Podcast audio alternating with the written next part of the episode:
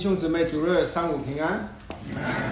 感谢神，他吸引了许多弟兄姊妹在过去的几周，呃，在背后默默的啊服侍我们。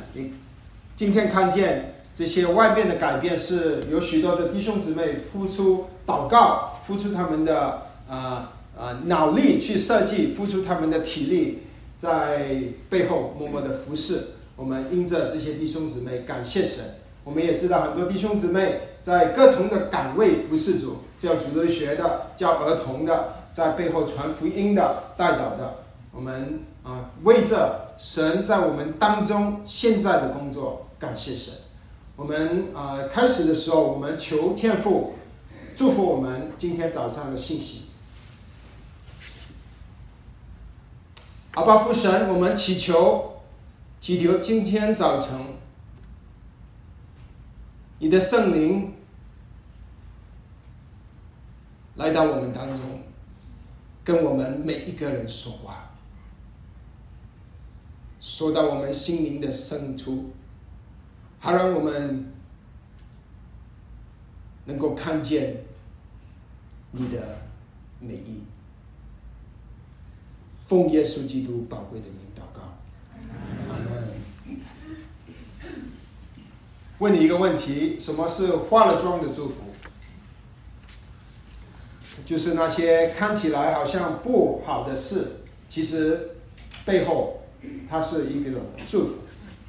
你以为你一生劳苦，啊，现在退休了，来到美国，原本你是安排啊去有一个安详的下半生，享受你的晚年。可是你来了这里，才发现你跟你的成年的儿女发生了冲突。你问：为什么我的人生会遇见难处？或者你的小孩子很悖逆，他他在学校闯了祸，你会问：为什么我的人生会遇见难处？或者你的健康出现了问题，或者你爱你很爱的亲人，他身体一天比一天衰老。你会问为什么我的人生会遇见难处？或者你跟你的太太或者丈夫争执，甚至到了要吵离婚的地步，你会问为什么你的人生会遇见难处？所以今天我想大家去思考的问题就是为什么你会遇见难处？为什么你的人生会有难处？我们一向来这段时间就是在阅读约翰福音。今天我们到了约翰福音的四章四十三节到五十三节、五十四节。约翰福音从开始的时候，约翰就告诉我们，他看见了耶稣基督的荣耀。这个荣耀是怎么样的荣耀呢？这个是充充满满。有恩典、有真理的荣耀，然后约翰福音就让我们看见神差遣四许约翰去帮助以色列人看见看啊神的羔羊。然后在第一章的末了，主耶稣就开始呼召人去做他的门徒，他呼召了约翰、安德烈、彼得、菲利、拿丹业。这些门徒就从那时候开始，渐渐就跟随着主耶稣。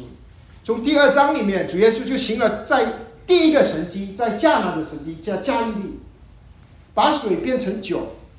然后他就去了耶路撒冷，是第一个逾越节。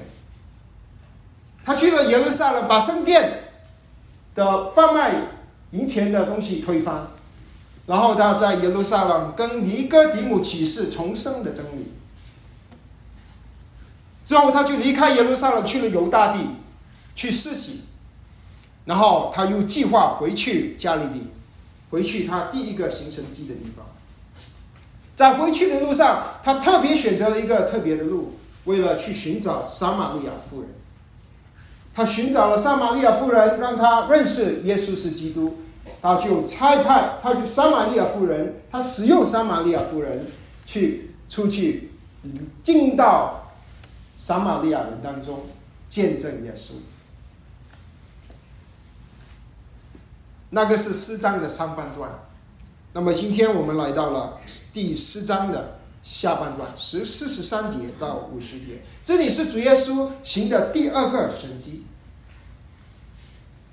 我今天要从主耶稣行的第二个神迹里面，让我们去认识为什么我们会遇见难处，为什么我们的生命里面会遇见难处。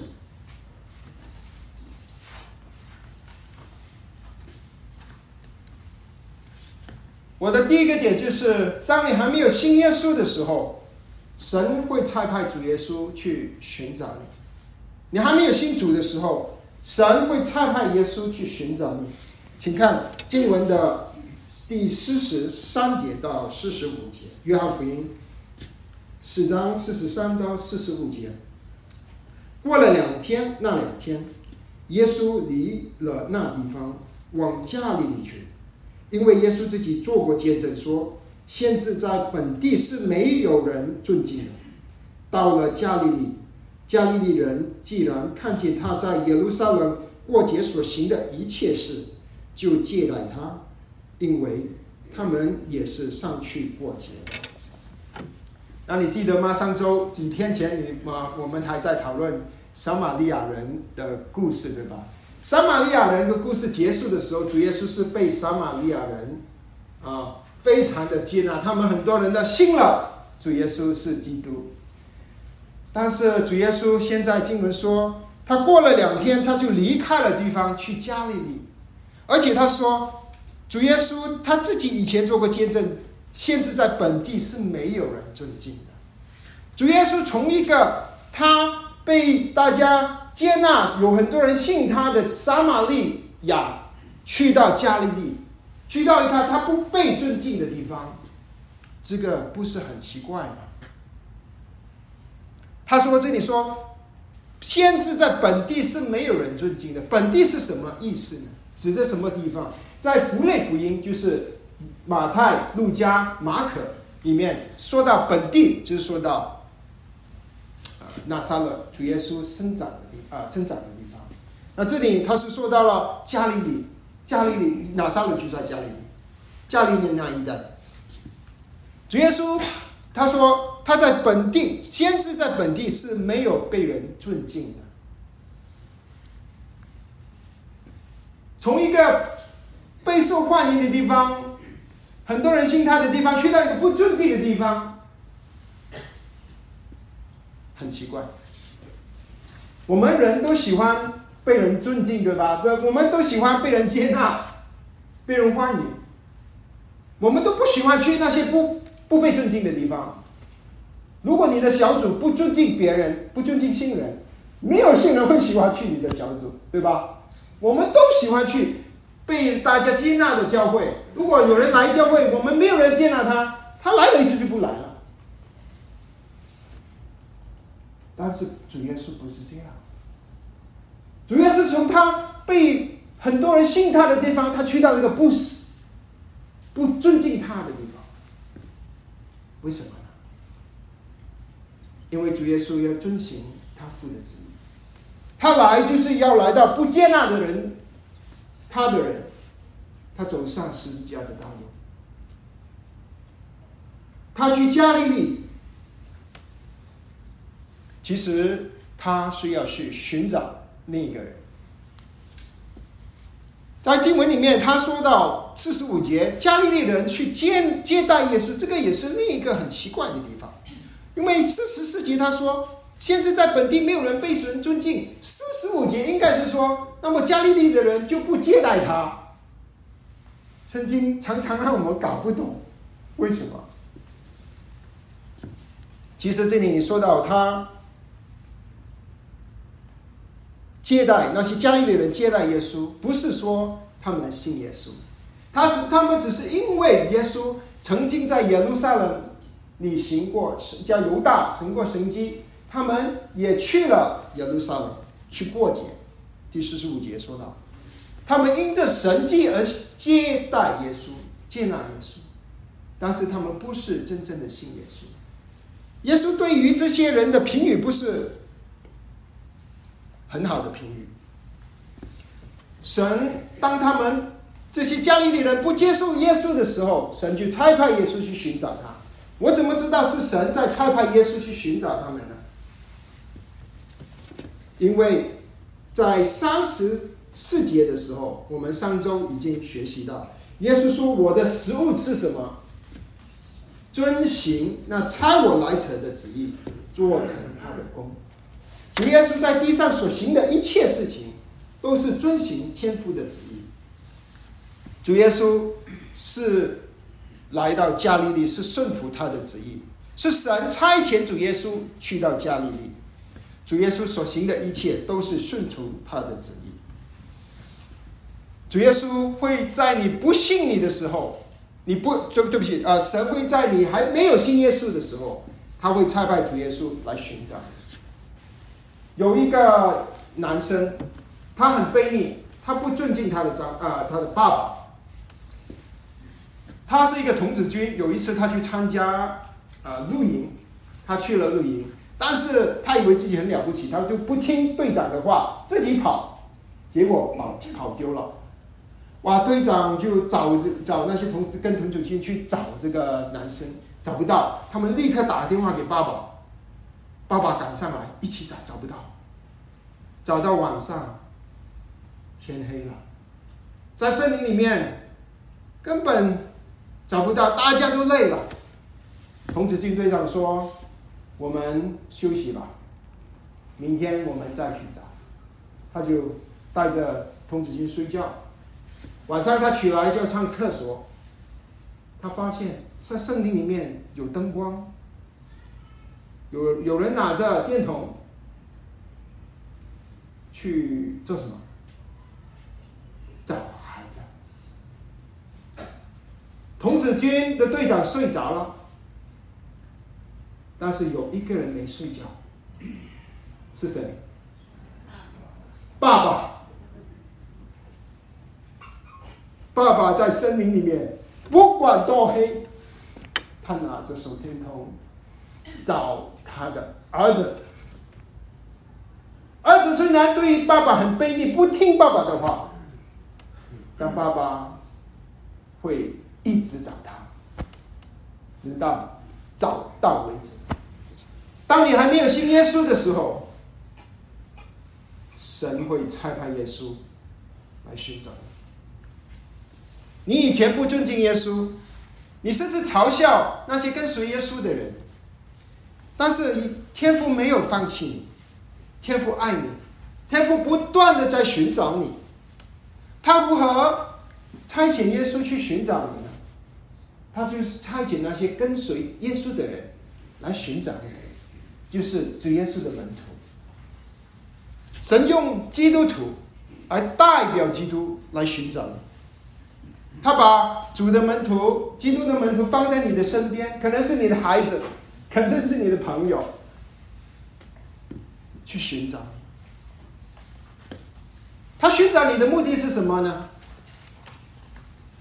他寻找你的目的是什么呢？我们请看四十六节到五十节。四十六节到五十节，耶稣又到了加利利的迦拿，就是他从前变水为酒的地方。有一个大臣，他的儿子在加百农患病。他听说犹啊耶稣从犹大到了加利利，就来见他。求他下去医治他的儿子，因为他儿子快要死了。耶稣就对他说：“若不看见神迹奇事，你们总是不信。”那大臣说：“先生，请你趁着我的儿子，我的孩子还没有死，就下去。”耶稣对他说：“回去吧，你的儿子活了。”那人信耶稣所说的话，就回去了。这里有一个大臣，这个大臣是谁呢？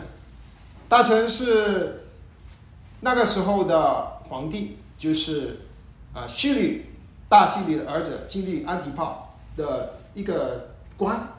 他住在加百农，他的儿子生病，儿子生病。你可以想象一个爸爸做爸爸的，你的孩子生病，生病到一个地步，他将要死，你会有什么感觉？你是一个做妈妈的，如果你的孩子发烧，发烧到一百多度，他生命受到危险，你有什么感觉？你可以想象这个大臣，他心里是多么的忧虑，他多么的着急，他多么的希望他的儿子能够好，他儿子病重，几乎要死了。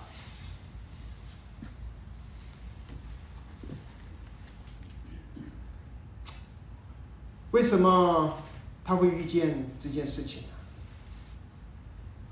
其实神要用他孩子，要把这大臣带到耶稣面前。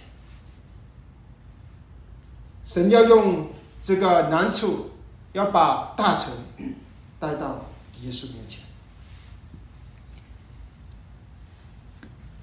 耶稣大臣听见有耶稣。这个人会行神迹，他就急忙的去找耶稣，就是有人向他做见证，他听见，他就去找耶稣，这个是他信心的开始。我们所有信耶稣的人，都是我们都是一个过程。上周的那个宣教特会，拉牧师说有呃七级、五级、六级、三级、二级，最后你信了耶稣。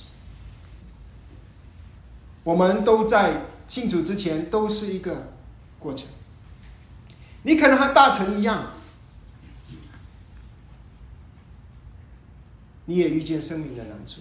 你可能和大臣一样，你是很有才干的人。这个大臣啊，他是有权的人，对吧？官啊，他应该也是很有钱呐，我猜。有权有钱，但是他救不了他的。没有希望。你可能也是这样。我们当中几乎能够来到美国的，都是有一把手。你可能很厉害，你有钱，你有权，你有才华，但是你有可能人生你会有一天，不是有可能，你必定会有一天会一线一线难处，你的才干救不了。你可能很有学历，很有才华，但是你的学历解决不了你和你儿女之间的难处。你可能很努力的赚钱，一生努力创业、打工，储了一笔退休金。你以为你从此以后一帆风顺，可以养老，但是你的钱。不能解决你婚姻的问题。你可能在公司里有权有势，你可能是主管、经理，你可能是老板。但当你的健康出现问题的时候，当你出现啊有癌症的时候，你的权势救不了你。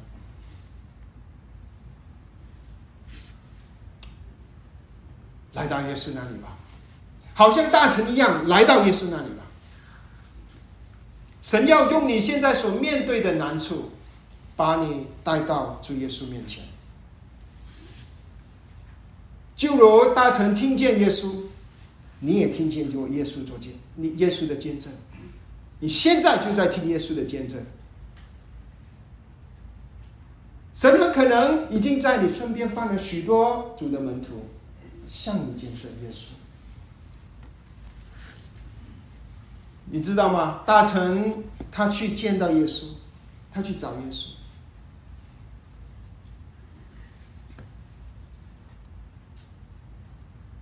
第四十八节，他说：“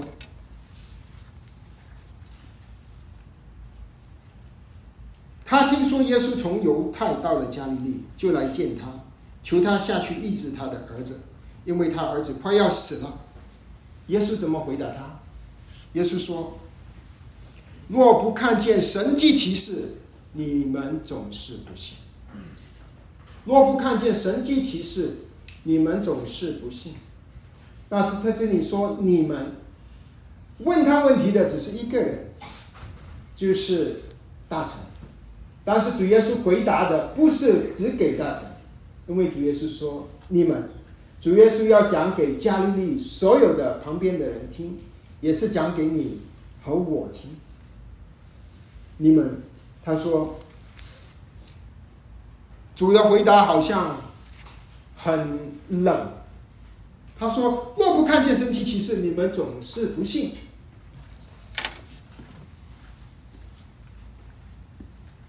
主这里的评语好像不是很友善，对吧？他孩子就要死了，来找主，主主没有立刻说啊，我医治你，就说如果你不看看见神迹奇事，你就不会信。你知道为什么主这样子说吗？因为神差遣主耶稣来到地上，不单只是人要信他是一个会神行神迹的人。他不单只是要人因这主的神机身体的意志，神差派主耶稣来是要拯救人的灵魂，是要拯救。主来的目的不是要行神迹，主是要拯救人，行神迹只是一个途径。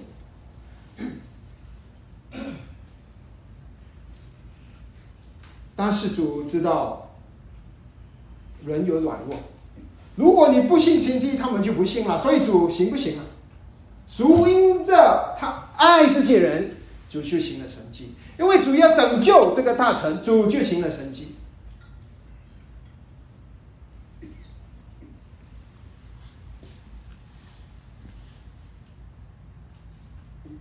也就是说，主会喜悦那些没有看过神迹。就信他的，没看见神迹就信的就有福了。这个是约翰福音的结束。约翰福音结束的时候，二十章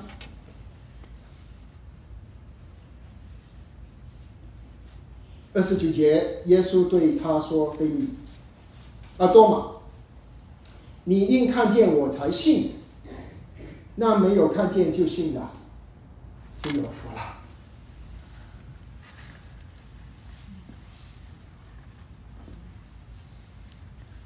主耶稣来，他不是要行神迹，他是要拯救你，拯救我。主耶稣来不是要解决你婚姻的问题，主耶稣来不是要解决你儿女的问题。主耶稣来不是要解决你金钱的问题，主耶稣来是要解决你罪的问题。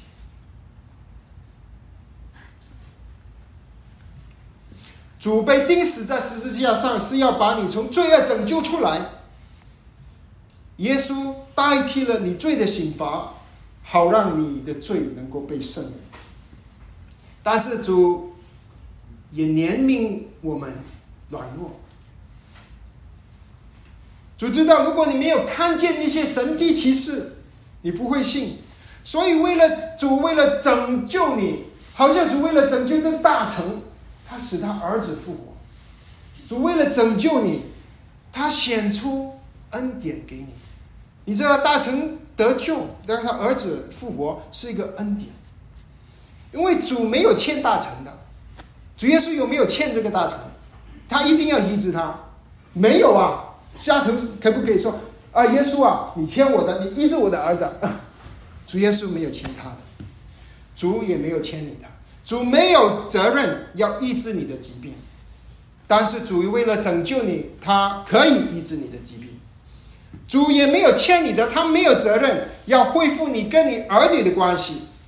但是主为了拯救你，他要赐恩典给你。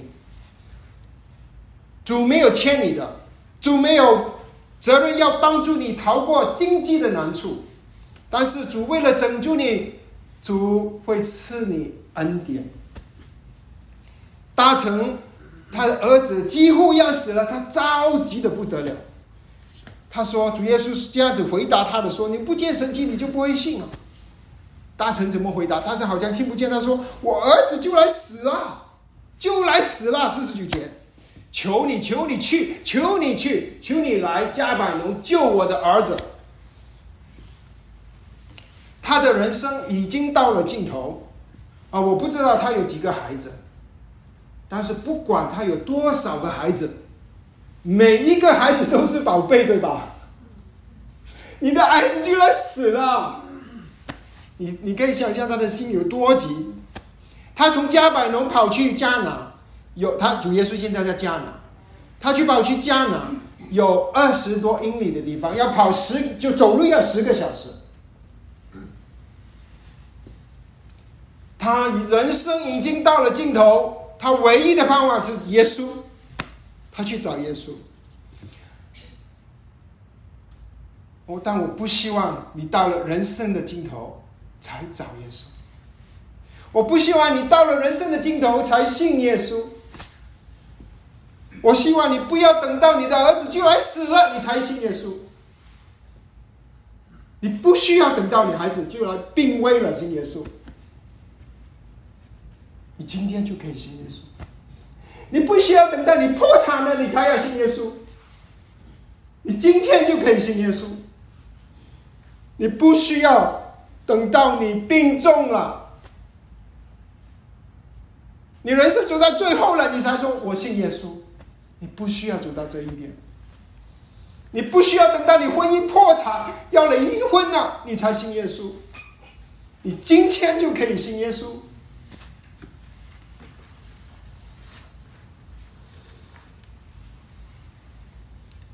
大臣听见耶稣能够使。行神迹，他去找耶稣，他去来到耶稣面前，他以为耶稣，他耶，他认为耶稣能够救他孩子，但是他小看了耶稣。他怎么跟主说的？主他说：“你快点来啊！你快点来到加百农，就能救我的儿子。”他以为主耶稣必须要来到加百农，去他的家。去他看见他的儿子，碰见他的儿子，才能医治他的儿子。他小看了主耶稣。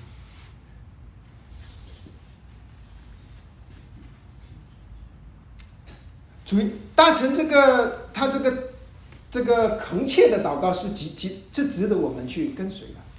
他没有放弃主耶稣的回答，好像很冷浩，他没有放弃。我们是向应该向他学习。祷告是我们的责任，但是怎么样回答我们的祷告是神的权柄。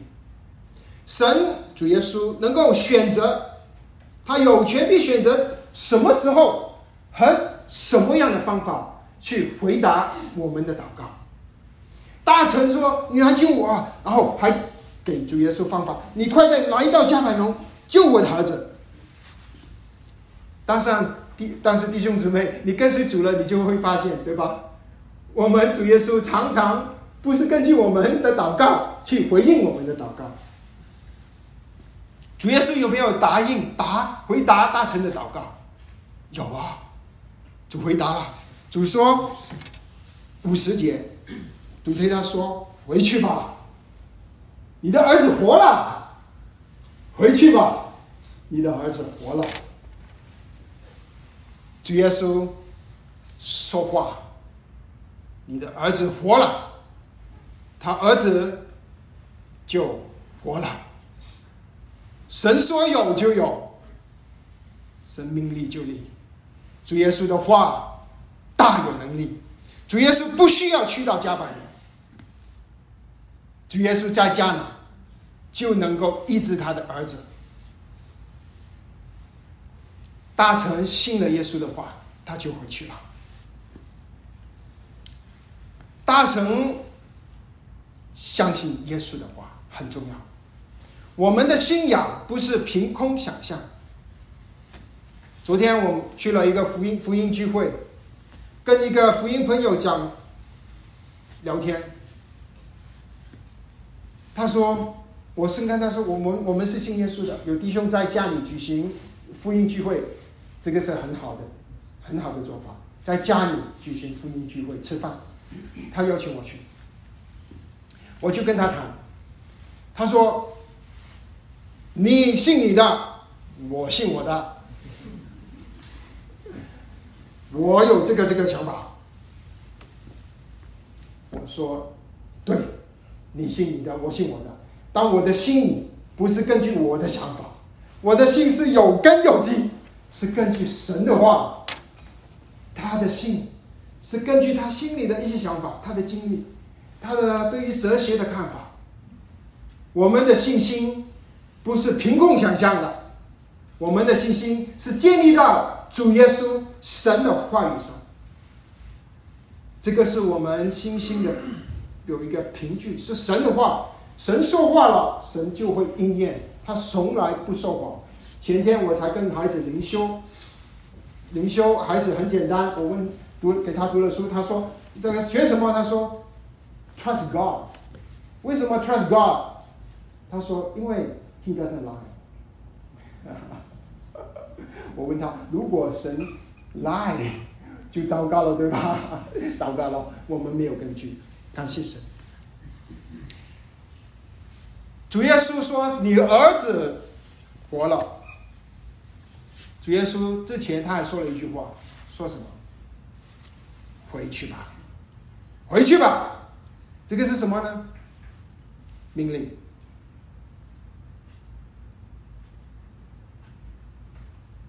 命令。回去吧。大臣做什么？信了。回去，真正的信心是有果效的。大臣就回去了，大臣回去。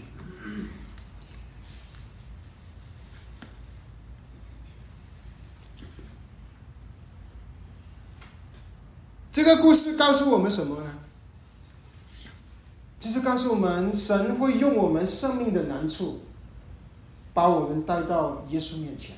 就好像神用大臣的儿子，就来病到要死，把大臣带到他面前。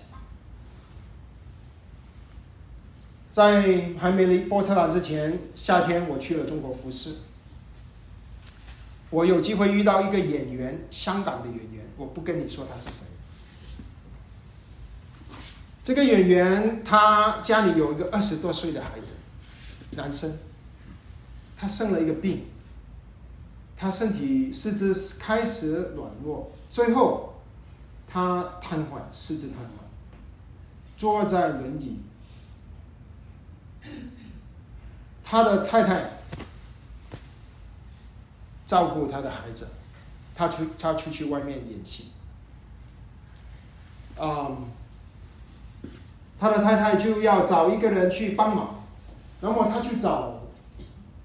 到一个他以前认识多年的朋友，这个朋友是主耶稣的门徒，是我以前我以前在中国服侍的时候所服侍的一个姊妹，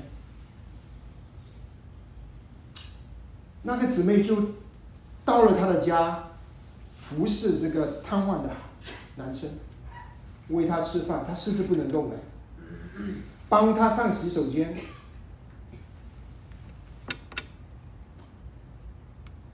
他真的去爱这个孩子，爱他。然后呢，他就跟他的好朋友，他们认识二十多年了，就跟他跟他讲分享。他先去爱他，然后跟他分享福音。结果演员的太太。信主了，信主了，信的很好。他信主了，嗯，他有一个很好的见证。他的儿子瘫痪，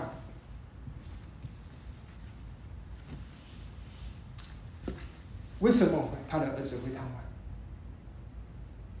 神要借着这些难处，去赞助他。当我离开的时候，那个演员也几乎在信主的边缘。如果是有七级零七是追没信一是信的话，他可能是第三、第四级、二二级，差不多要信。呃，撒种撒种啊，还没有收割。神会用你人生的难处来帮助你，带领你到耶稣那里。你可能现在就在经历婚婚姻的难处，神是要用你的难处把你带到耶稣那里。你可能现在就在经历到儿女的难处，神是要用这些难处把你带到耶稣那里。你可能现在就是经历在工经历着工作的难处。神要神是要用这些难处把你带到耶稣那里。神用你的人生的难处带领你来信耶稣。神不单只带领你来信耶稣，神还要带领你的家人信耶稣。当你信的主之后，你的一家都会蒙福。当你信了主之后，你的一家都会蒙福。请看十五十一到五十四节。正下去的时候，他的仆人迎见他，说他的儿子活了。他就问什么时候建好了。他们可说末日啊，昨日末时日就退了。他便知道这正是耶稣对他说：“你儿子活了的时候。”他自己和全家都信了。这是耶稣在加利利行的第二件神迹。是他在，他是他从犹太回去之后行的。他路上他就回去了，他听了主耶稣的命令，回去吧。他就从加拿走回去，走回去呃加啊那个加百农，大概二十多英里，十个小时。当他路上的时候，他就遇见他的家里的仆人们，仆人们他就问仆人，是呃关于他儿子。仆们仆人们说活了，活了。虽然圣经没有记载他的心情，大臣的心情，但我相信他的心里是多么的喜乐。原本孩子就来死了，现在活了，现在活了。但是他为了确认不是一个凑巧，他要确认是是耶稣拯救了他，他就问那个仆人，那些仆人是什么时候发生的？仆人回答：“昨日末日，原文是七小时。犹太人算时间是从六点算起，早上六点，七小时是中午一点。中午一点，他想起来，就是昨天，主耶稣告诉他：回去吧，孩子活了的时间。达成那个时候，他真正的信了耶稣。”耶稣没有欠大臣的，耶稣医治大臣的儿子，原完全是主耶稣赐给他的恩典。耶稣医治大臣的儿子，是为了大臣能够信耶稣。你在这个大臣之后，他，呃，在在其他的福音书告诉我们，他可能就是路加福音八章三节里提到的一个人，叫做苦沙。哭少，八章上节路加福音。他有一个妻子叫做 Joanna，Joanna 就是跟一群跟着主耶稣的这些姊妹在服侍主的。你知道吗？这个大臣因着认识耶稣，他信了耶稣，对吧？很可能他就是他的太太，就是 Joanna，路加福音八章上节的 Joanna，他的太太信了耶稣，还有谁信了耶稣？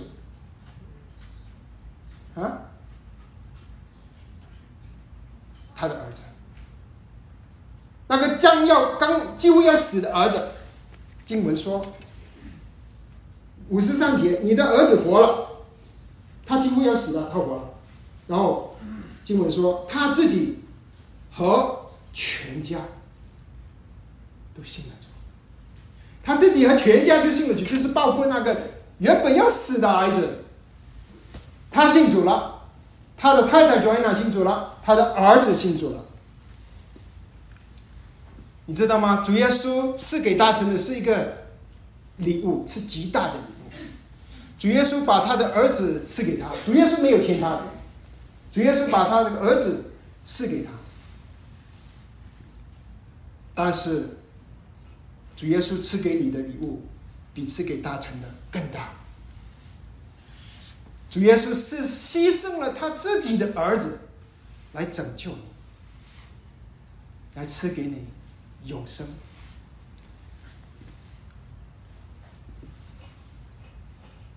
你知道刚才我分享的那个演员的太太，她信主了，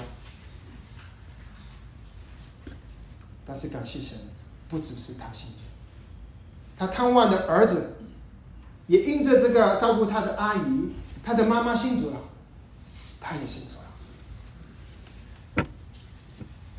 我去探望他的时候，因为那他们都呃，我去。呃，就到这个中国，这姊妹都很希望我去探望他，因为他很有见证。所以，就当我去探望他的时候，这个这个男生呢，他是实时探望的，他说话其实也不能说话，但是他眼睛看见，他听见，他就躺在家里的沙发上，我就去探望他，然后为他。当我祷告完了之后。我奉耶稣基督的名，然后阿门的时候，这个男生口里发出声音，啊，门，听不清楚几乎，但是我看见他说这个这个话，阿门，然后他的眼，他的眼，呃，那个眼睛旁边就有泪水流出来，所以我知道他信主了。他们旁边的人就知道他信主了。这个姊妹每一天照顾他，帮助他吃饭，帮助他上洗手间，然后中间休息的时候就读圣经给他听。他就是这样子传福音给他的嘛。他甚至躺在那边的，他信主了。主要借着这个孩子的病拯救他的妈妈，还拯救了这个孩子。我相信有可能这个演员现在已经得救了，我不知道，已经有好几个月。如果你还没有信耶稣，主耶稣今天要跟你说话。当你遇见难处的时候，我知道，我知道你的难处。我要借着这个难处来拯救你，信我吧。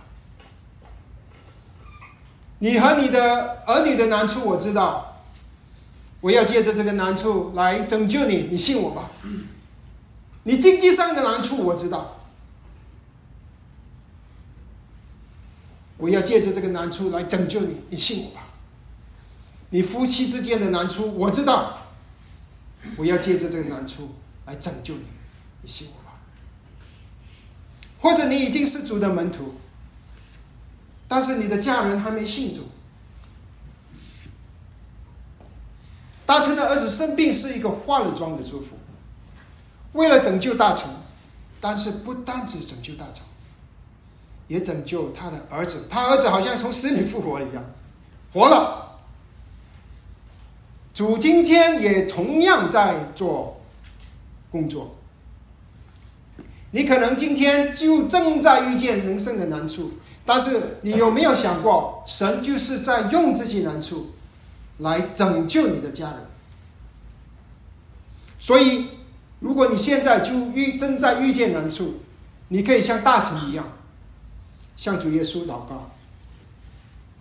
你说：“主，求你拯救我的爸爸。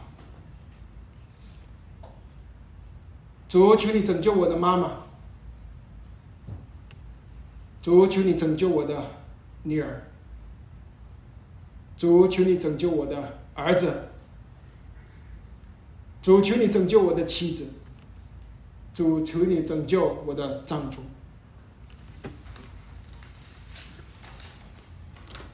什么是化了妆的祝福呢？就是那些表面看起来不是好的事，其实背后是带着一个祝福。神会用你人生的难处，带领你和你的家人来到主耶稣面前信耶稣。当你还没有信耶稣的时候，神已经差派耶稣来寻找你。神会用你人生的难处来带领你来信耶稣。当你信了耶稣，不单指你蒙福，神也要使用你，使你的家家人也同样蒙福。我们一起低头祷告。